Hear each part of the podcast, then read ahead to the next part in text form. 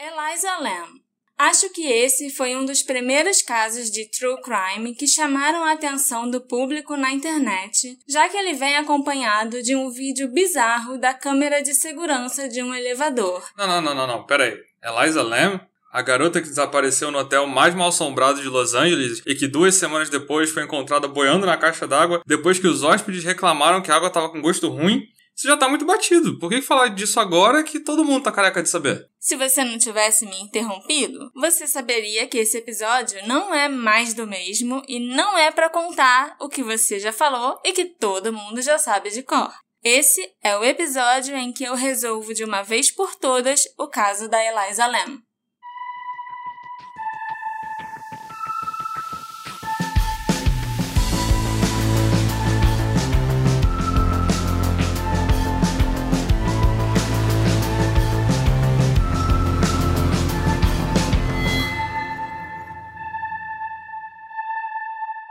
Olá, meus assistentes! Aqui é a Marcela, sua detetive do sofá, e hoje é dia de falarmos sobre o mistério que assola a internet há anos. Talvez vocês já tenham ouvido tantos podcasts falando sobre esse caso que estejam até de saco cheio. Mas, já que a Netflix resolveu fazer um documentário sobre esse caso, eu resolvi me adiantar, passar à frente deles e fazer logo o episódio do Detetive do Sofá sobre Eliza Lam. Lembram do vídeo bizarro da mulher que parecia estar fugindo se escondendo de alguém no elevador e que depois foi encontrada na caixa d'água? Essa mulher aí mesmo.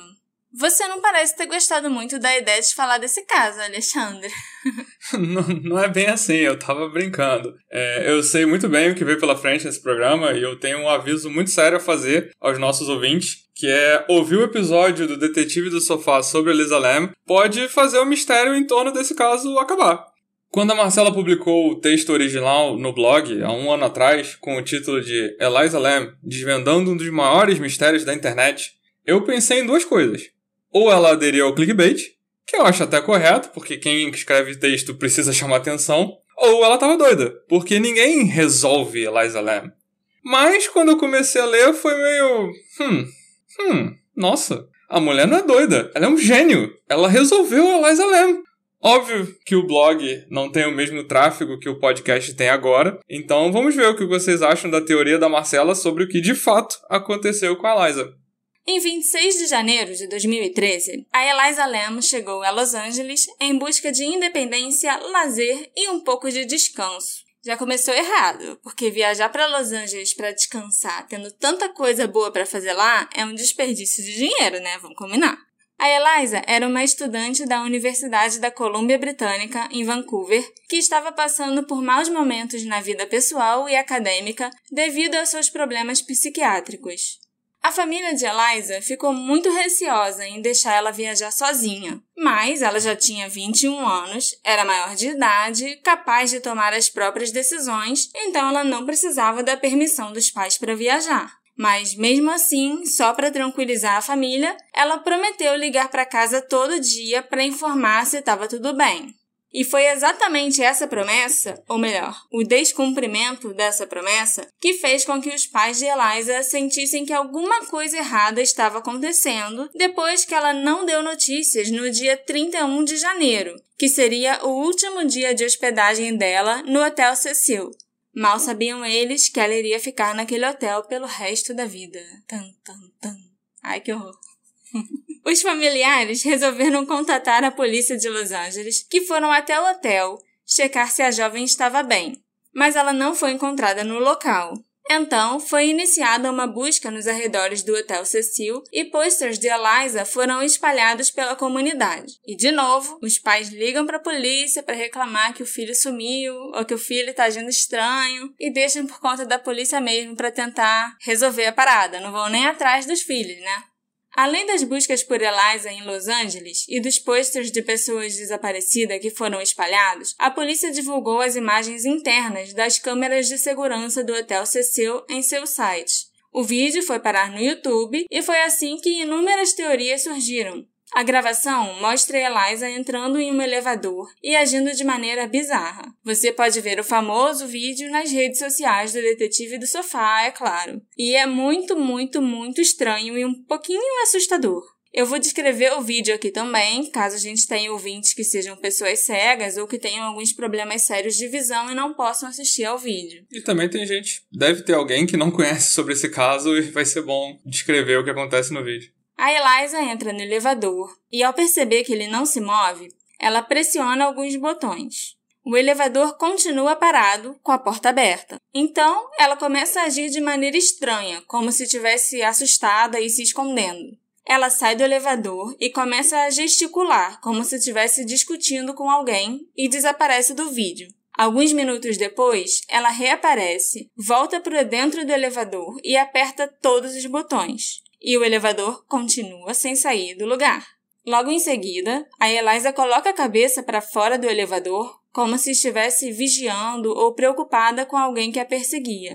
Ela volta para dentro rapidamente e parece se esconder no canto da porta. Depois, Eliza volta a olhar para fora, procurando se há alguém por ali, e sai do elevador.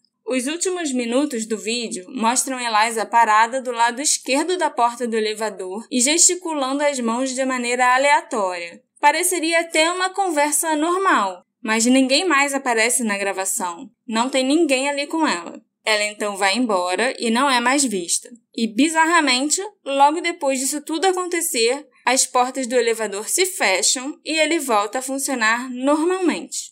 Obviamente, o vídeo viralizou e as teorias malucas começaram a surgir. Duas semanas depois de ter sido gravada no elevador, o corpo de Eliza Lam foi encontrado graças às reclamações de alguns hóspedes que começaram a ligar para a recepção relatando que a água estava com baixa pressão, que havia um líquido escuro saindo da torneira ou que a água estava com um gosto estranho. Com isso, uma equipe de manutenção foi checar as caixas d'água localizadas no terraço do hotel. Ao abrirem um dos tanques, eles encontraram o corpo de Eliza nu, flutuando e sem vida. Eu acho que eu ia passar muito mal se eu tivesse hospedada lá e descobrisse que eu estava bebendo, tomando banho e escovando os dentes, basicamente com um chá de cadáver. Cruz credo. Acho que qualquer pessoa. O corpo de Eliza Lam estava em decomposição no tanque de água há dias. Alguns pertences, como as suas roupas, flutuavam ao seu lado, e outros, como seus óculos, seu celular e seus documentos, nunca foram encontrados.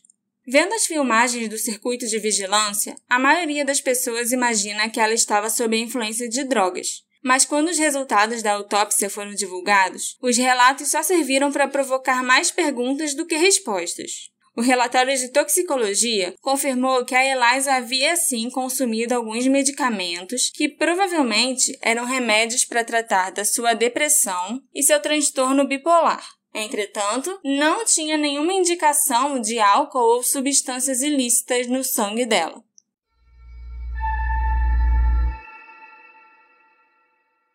Os pais de Eliza, David e Ina Lam, entraram com um processo por negligência contra o Hotel Cecil após alguns meses da descoberta da morte da filha. O advogado da família afirmou que o hotel tinha o dever de inspecionar e procurar perigos no hotel que apresentassem um risco irracional de perigo para Eliza e para os outros hóspedes. O hotel lutou contra o processo e moveu uma ação para rejeitá-lo. O advogado do hotel argumentou que eles não teriam motivos para pensar que alguém seria capaz de entrar em um de seus tanques de água, que, né, faz um certo sentido. Ninguém vai para um hotel procurar a caixa d'água no terraço. É, em teoria, o terraço estaria trancado também, né? É. Com base em declarações judiciais da equipe de manutenção, o argumento apresentado pelo hotel foi bastante forte. Santiago Lopes, um funcionário que foi o primeiro a encontrar o corpo de Eliza, descreveu detalhadamente quanto esforço teria que ser feito para chegar ao local. Segundo ele, para chegar ao terraço, ou Eliza teria que subir a escada de incêndio, e apesar de haver três delas no hotel, todas são na parte externa e ela teria que sair por uma janela, ou passar por uma porta que dá acesso direto ao terraço, mas que por motivos de segurança fica constantemente trancada e um alarme sonoro é ativado quando alguém passa por ela. O engenheiro-chefe do hotel, Pedro Tovar, deixou claro que seria praticamente impossível alguém acessar o telhado sem disparar o alarme que soa quando a porta do terraço é aberta. Somente os funcionários sabem como desativar esse alarme corretamente. E se ele fosse acionado, um som muito alto chegaria até a recepção e aos dois andares superiores do hotel. Além do mais, uma vez que ela chegasse ao terraço, Eliza teria que chegar até a plataforma dos tanques, subir uma altura de 3 metros, abrir uma tampa de 10 quilos, entrar no tanque e depois dar um jeito de fechar a tampa pelo lado de dentro. Esse ato pareceria improvável para uma mulher que apresentava o estado físico e mental de Eliza.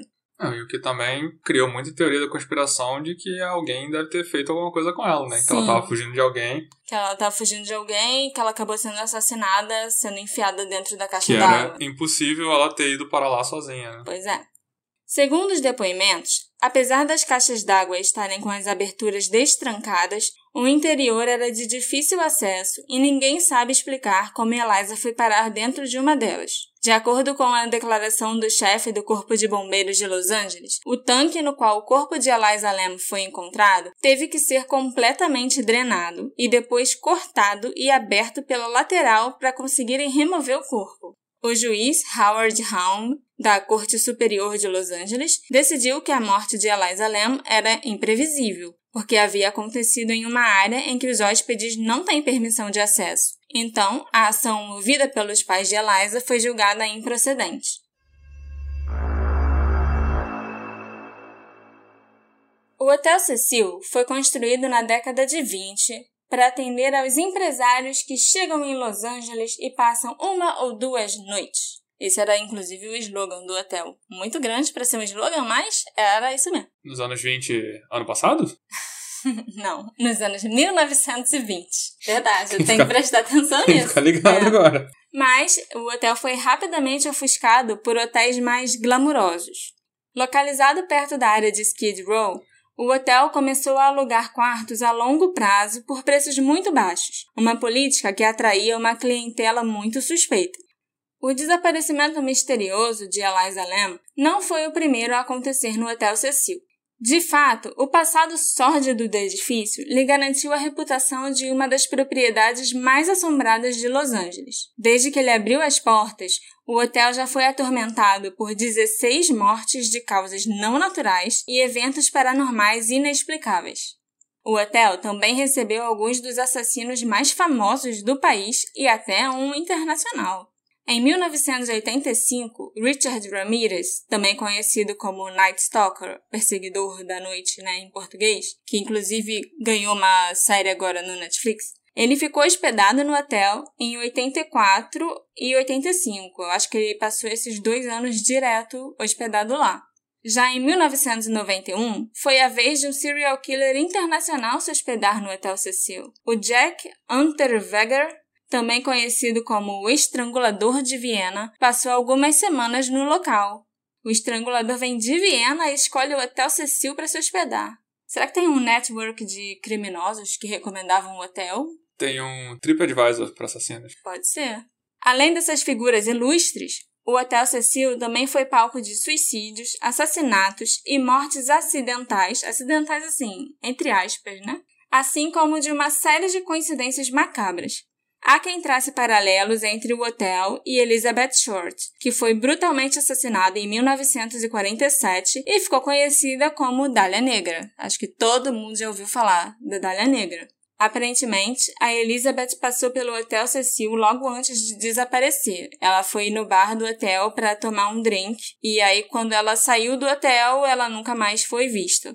E o crime dela, como todo mundo sabe, é repleto de aspectos meio ritualísticos.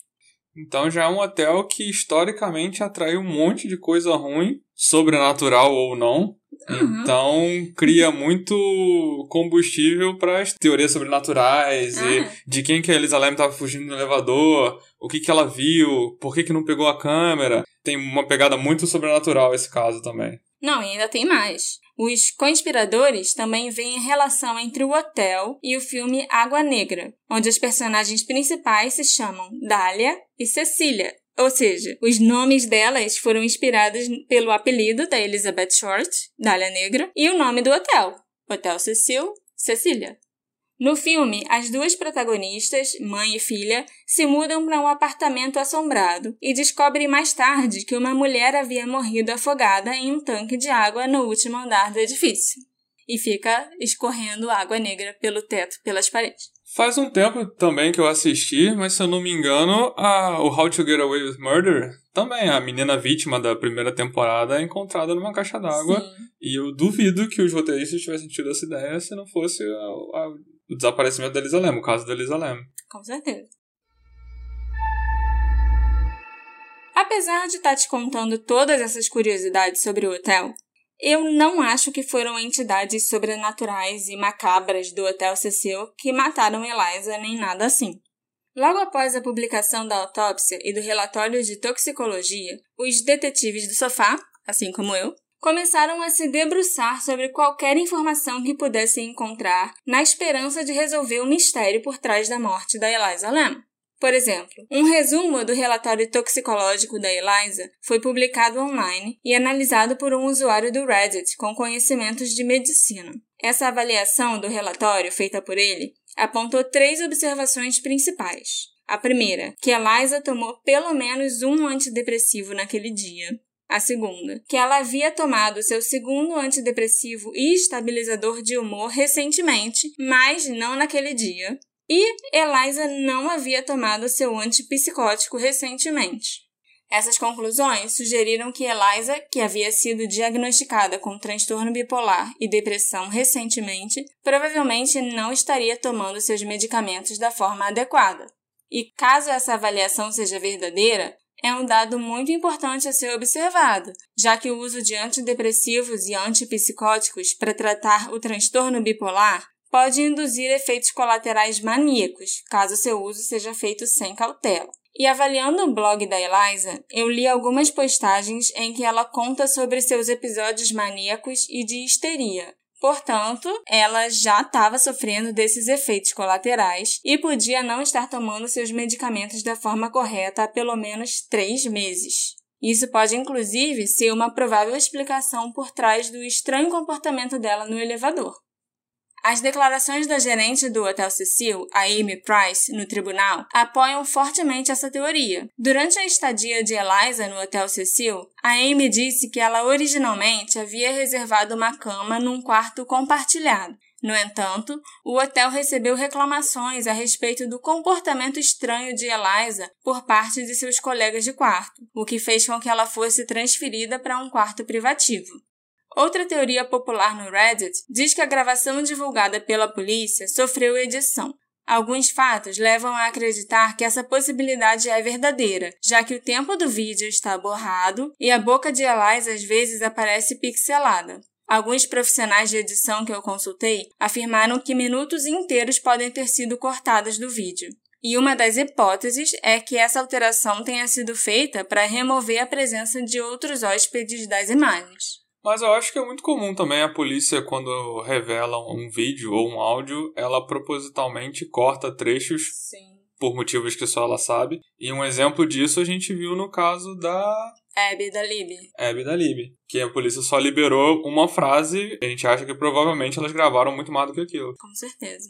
O suicídio também é uma hipótese a ser contemplada no caso de Eliza, já que ela apresentava ideias suicidas e desejo de morte em algumas postagens no seu blog devido aos seus distúrbios mentais. Eu li praticamente o blog todo da Eliza e, assim, nos três meses, talvez até mais tempo do que isso, anteriores à morte dela, ela falava constantemente em acabar com a própria vida e como ela estava cansada e como ela queria simplesmente largar tudo e acabar com tudo. Uma depressão grave mesmo. Sim, né? sim, era muito grave. Ela mencionava também que não tinha nada a oferecer para o mundo, para sua família e para os seus amigos, mas que o que lhe faltava era a coragem para cometer esse ato. Ela também dizia em uma dessas postagens que a decisão de tirar a sua vida causaria muita tristeza e muita dor para sua família. Talvez esse tenha sido o jeito que ela encontrou de colocar esse desejo em prática. No meio de um episódio maníaco, ela acabou tirando a própria vida de um jeito tão estranho que parece, e é oficialmente considerado no atestado de óbito, um acidente. O furo nessa teoria de suicídio, porém, é o depoimento de uma das últimas pessoas que viu Eliza com vida, a Kate Orphan, dona de uma loja próxima ao hotel chamada The Last Bookstore. Ela relatou que a Eliza comprou livros e CDs para sua família e que parecia que ela tinha planos de voltar para casa e planejava dar presentes aos membros da família e se reencontrar com eles. Nos dias que antecederam seu desaparecimento, a Eliza fez alguns posts estranhos no blog. Ela mencionou que perdeu o telefone no bar The Speakeasy e que homens estranhos a estavam perseguindo. A Eliza estava usando o transporte público para se locomover em Los Angeles, e esse definitivamente não é o modo mais seguro de circular por LA, muito menos para uma garota que não conhece a cidade. E Skid Row, o bairro onde fica o Hotel Cecil, é um lugar assustador e nem um pouco recomendado para uma pessoa que viaja sozinha, para uma mulher que esteja viajando sozinha, o que tornou a Eliza muito vulnerável à violência.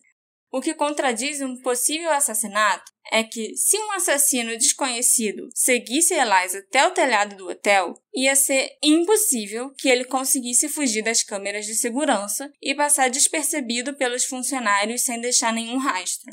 E também, a Eliza não estava vestida quando seu corpo foi descoberto, mas a sua autópsia não mostrou nenhuma evidência de trauma ou de agressão sexual. Então, assim, para mim, isso deixa bem claro que ela entrou lá na caixa d'água de livre, espontânea vontade, sem coação, sem baterem nela, sem obrigarem ela a fazer aquilo. Então, por enquanto, você meio que desbancou a teoria do suicídio e do assassinato. E do assassinato. Com certeza. Tem uma curiosidade muito doida também, que não é exatamente ligada ao caso, mas é uma coincidência bizarra. Porque logo depois da descoberta do corpo da Eliza Lam, aconteceu um surto mortal de tuberculose em Skid Row, no bairro onde fica o Hotel Cecil. E Alexandre, você sabe qual o nome do kit de teste usado nesse tipo de situação? Não. É Lem Eliza.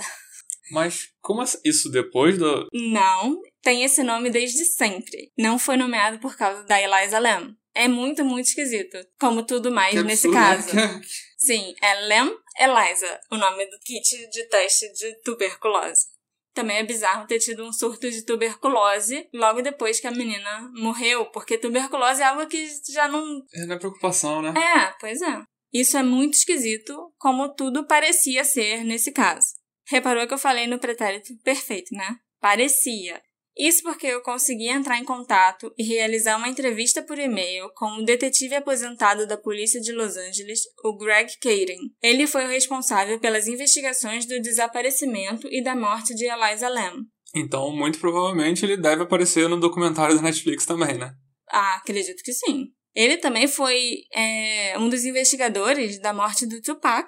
Então, se um dia eu fizer um episódio sobre esse caso, eu já sei até com quem conversar, olha só.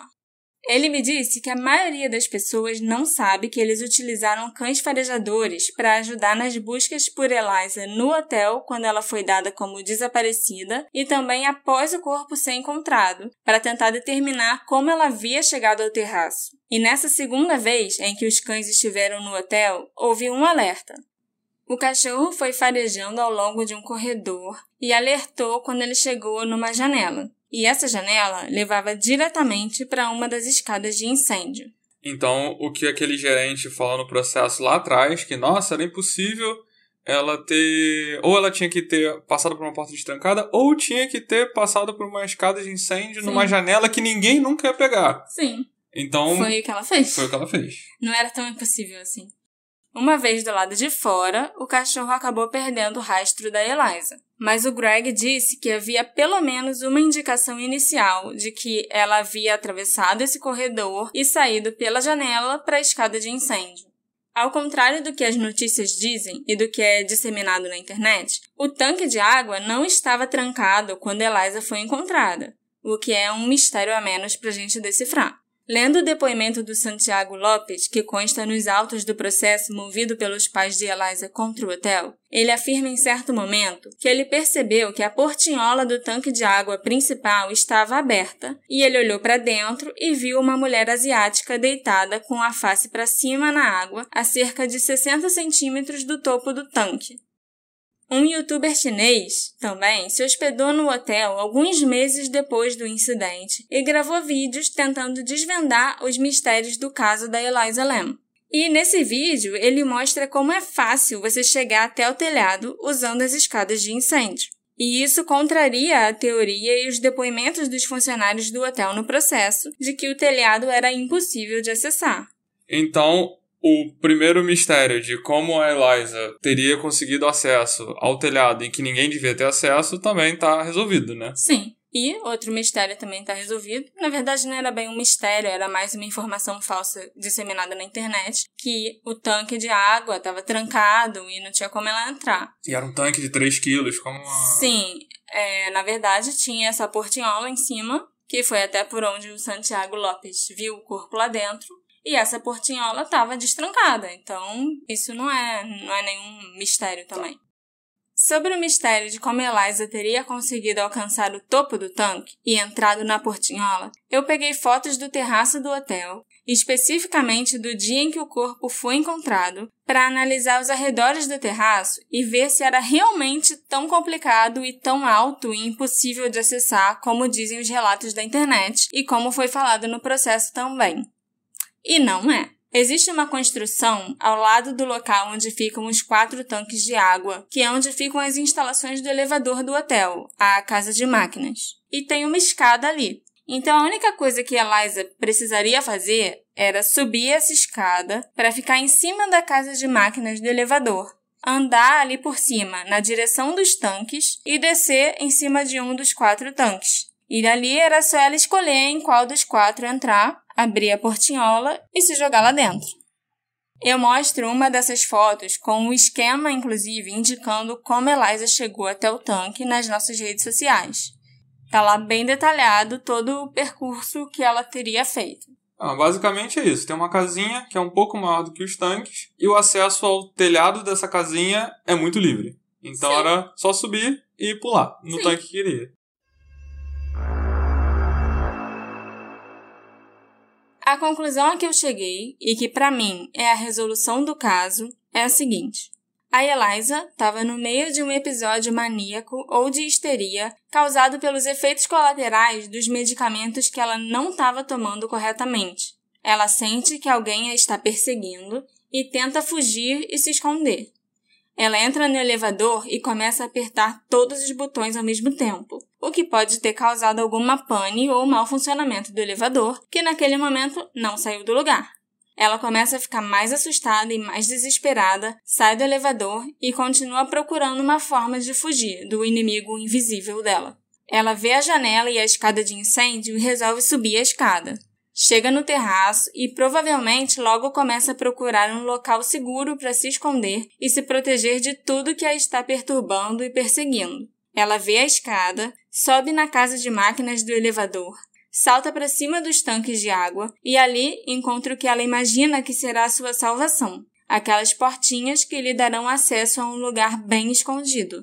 Os tanques tinham cerca de 3 quartos de água e 3 metros de altura, Eliza pode até ter entrado em pânico ao perceber onde estava e o que tinha feito, mas já não adiantaria mais tentar gritar, pedir socorro ou tentar sair dali, pois a portinhola era muito difícil de alcançar pelo lado de dentro. E para piorar, as suas roupas devem ter ficado molhadas e pesadas, fazendo ainda mais peso e puxando a Eliza para baixo.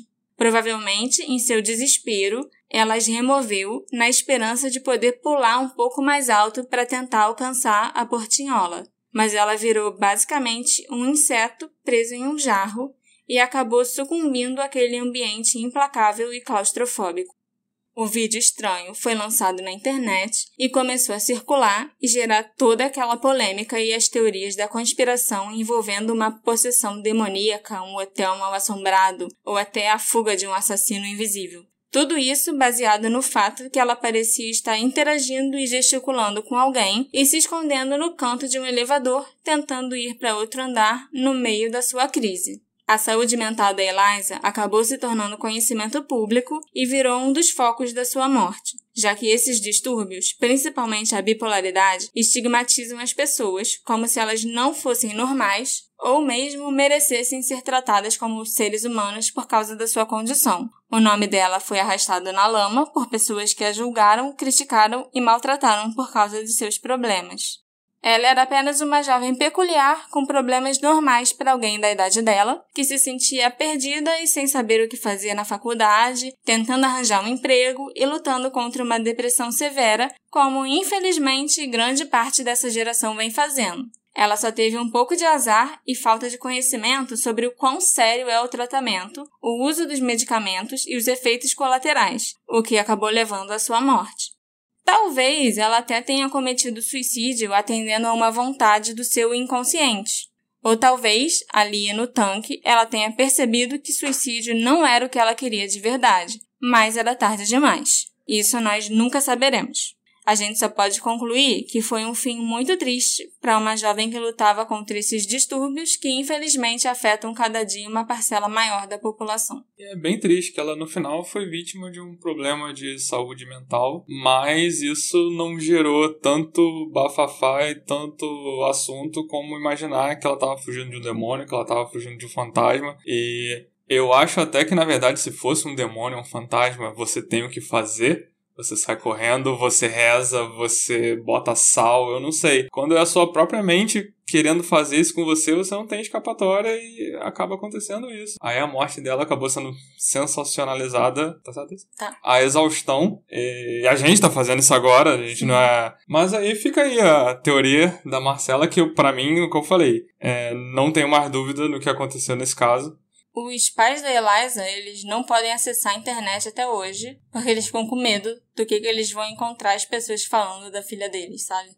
E sempre tem alguém falando da Eliza Lam. Se eles quiserem procurar alguma coisa no Google sobre a filha, sobre a morte da filha, sei lá, sobre até o processo que eles moveram contra o hotel, não, não tem como. Porque você digita Eliza Lam, você vai ver todo tipo de especulação e as coisas mais, mais absurdas e que também acabam denegrindo a imagem da Eliza de várias formas diferentes. E é até bom a gente fazer esse programa, vai que você também tirou da sua cabeça todo o aspecto fantástico que tinha esse caso, e a gente pode deixar talvez ela descansar um pouco, perder um pouquinho, quem sabe, essa fama de, de caso assustador, caso paranormal, o que será que aconteceu, né? Sim. E se você também sofre de algum desses distúrbios, de uma depressão, de um transtorno bipolar, seja o que for, você sabe agora que você tem que seguir seu tratamento super certinho. Não deixe de tomar os remédios e procura ajuda, porque a ajuda nesses casos é muito, muito, muito importante. E você? Concorda comigo que esse mistério foi finalmente solucionado? Eu posso levar o crédito de finalmente ter compreendido a morte da Eliza Lam? Será que agora a gente pode deixar ela descansar em paz, coitada? Me encontra lá nas nossas redes sociais, arroba detetive do sofá, e me conta o que você achou. E também manda esse programa, se você curtiu e achou mesmo que isso resolve de uma vez por todas, manda esse programa para um amigo que que você sabe que curte essa história. Vamos ver se ajuda aí o detetive do sofá a atingir um pouquinho mais de gente. Isso aí. A gente se encontra na próxima investigação. O que você achou? Eu gostei. Mas o final desse caso sempre me deixa muito triste.